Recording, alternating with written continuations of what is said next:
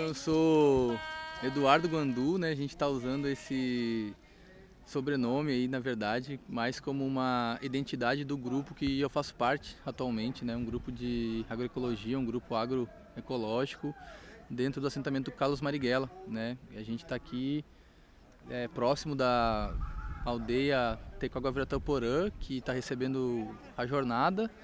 É, e a gente é vizinho deles, né? A gente tem um assentamento da reforma agrária aí que tem 22 anos é, no município de Santa Maria. E a gente está compondo a teia desde, desde, desde o princípio, né? A gente trouxe a teia como uma ferramenta, acreditando nela como uma possibilidade de fortalecer a luta por terra e território, né? Algo que a gente já vem compartilhando como uma análise né, histórica dentro da luta dos povos, principalmente sobre a reforma agrária, né?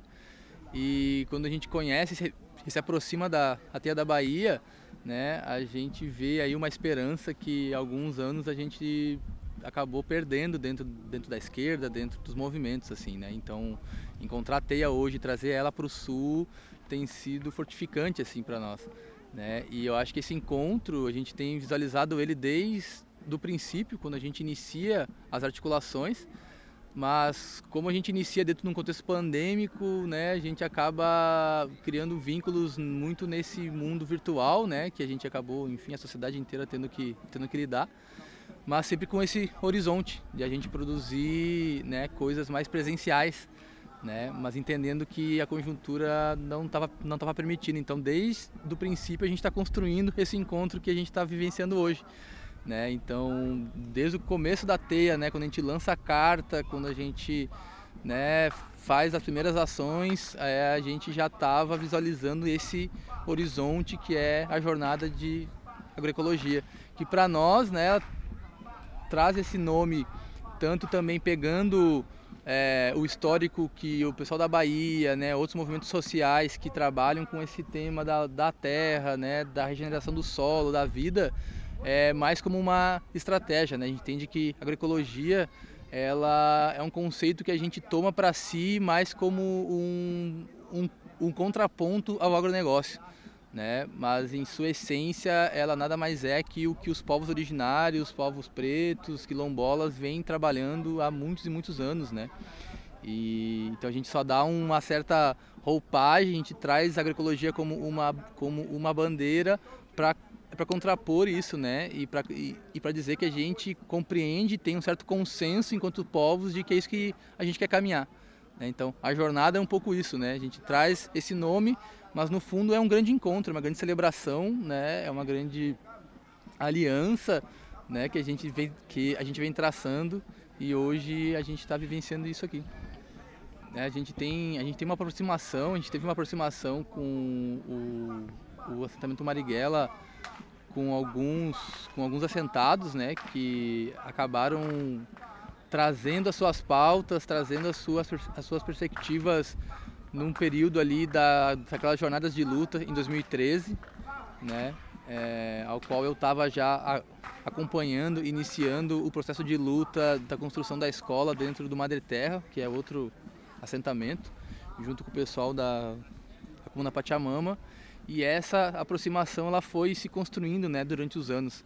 Então a gente criou um vínculo aqui com o assentamento Carlos Marighella, é, onde a gente construiu mutirões, construiu ações de solidariedade, né, entendendo esse, esse, esse território como uma potência, tanto pelo seu histórico de luta, que o, o assentamento Carlos Marighella ele nasce em 99 e 2000, né, numa perspectiva do movimento sem terra de estar tá dando né, um caráter mais palpável para a luta e para o socialismo, trazendo a agroecologia como uma principal bandeira. Então era um assentamento modelo na época, ao qual um período ali que mal se falava, né, se falava muito pouco, muito num âmbito acadêmico sobre agroecologia.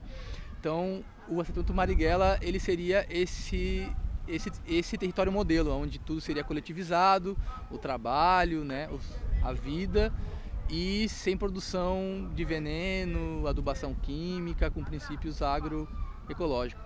Só que isso acaba né, dentro, do, dentro do próprio processo de construção comunitário, isso né, não, infelizmente não conseguiu durar, né, com, enfim, dentro, dentro das suas contradições. Então o assentamento ele se divide e ele termina com essa experiência e alguns agricultores, alguns assentados, eles dão sequência individualmente com essa perspectiva sobre agroecologia. Né? E esses assentados que ainda continuaram produzindo e ainda carregavam consigo essa perspectiva coletiva, foi qual a gente se encontra em 2013 e acaba resgatando esse espírito. Então, o Guandu ele é um grupo que a gente cria para resgatar esse espírito coletivo, agroecológico, socialista, né? entendendo que a terra é de quem está nela e de quem cuida. Então, a gente socializou a terra dentro desse, de, dentro desse trabalho, né? E aí a gente funda então esse, esse grupo para estar tá fortalecendo a história que o assentamento e esses assentados tiveram, né, durante 20 anos de resgate das sementes crioulas, né, a cura do solo, a produção de solo sadio, né, o, o reflorestamento desse bioma que a gente está aqui dentro de um bioma que ele na verdade são dois, né, a gente está numa a gente está numa numa transição entre dois biomas, entre a Mata Atlântica e o Pampa. Então a gente tem né, um contexto muito próprio de, de biodiversidade, né, que isso faz com que a gente consiga desenvolver diversos trabalhos. Assim, né? Então o Guandu, né, a gente traz o nome do Guandu muito também, porque o trabalho que esses assentados fizeram né, de, de cura do solo, ele se deu muito com essa planta, né, que é uma leguminosa, né, que se adaptou muito bem aqui na América e que ela repõe diversos nutrientes para o solo a partir das suas folhas, a partir das suas raízes, né, criando um, uma nova massa, né, cobertura do solo e tal. Então a gente sempre utilizou ela como um manejo principal de solos degradáveis. Então, né, a gente escolhe essa planta como um símbolo, justamente porque a gente entende que o que a gente está fazendo é regenerar a vida, né, e regenerar esse espírito de luta que o assentamento teve. A gente tem uma, a gente tem um histórico com a Tecó muito antes, né, alguns indivíduos que compõem o grupo muito antes do próprio território aqui ser tipo cedido e ser e, e ser conquistado, né? A gente participava de um grupo chamado Gapim, então a gente é, era um grupo de apoio aos povos indígenas aqui em Santa Maria e, e região. E esse vínculo ele acaba se fortalecendo quando a Tecó ela é fundada aqui, né? Que a gente está do lado, né? Aqui onde a gente está fazendo o encontro, ela é do lado do assentamento Carlos, Carlos Marighella.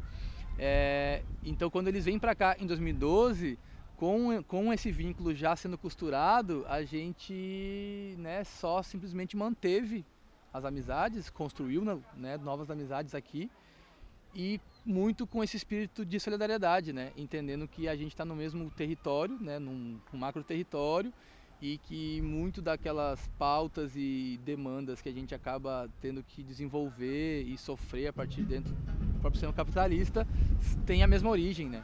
Então a gente se entende como vizinhos e principalmente como, como companheiro de luta, né? Então a teia, quando a gente traz ela para cá, a gente já traz com esse histórico de articulação aqui local com a TECO, né? Então, né, enfim, dentro do nosso trabalho de solidariedade e apoio mútuo com eles, né? Fazendo lavoura coletiva, cedendo sementes crioulas, que na verdade são deles, a gente só está devolvendo a eles, né? E entre outras ações também pontuais que a gente acaba cultivando aqui junto com os Guarani Mindiá.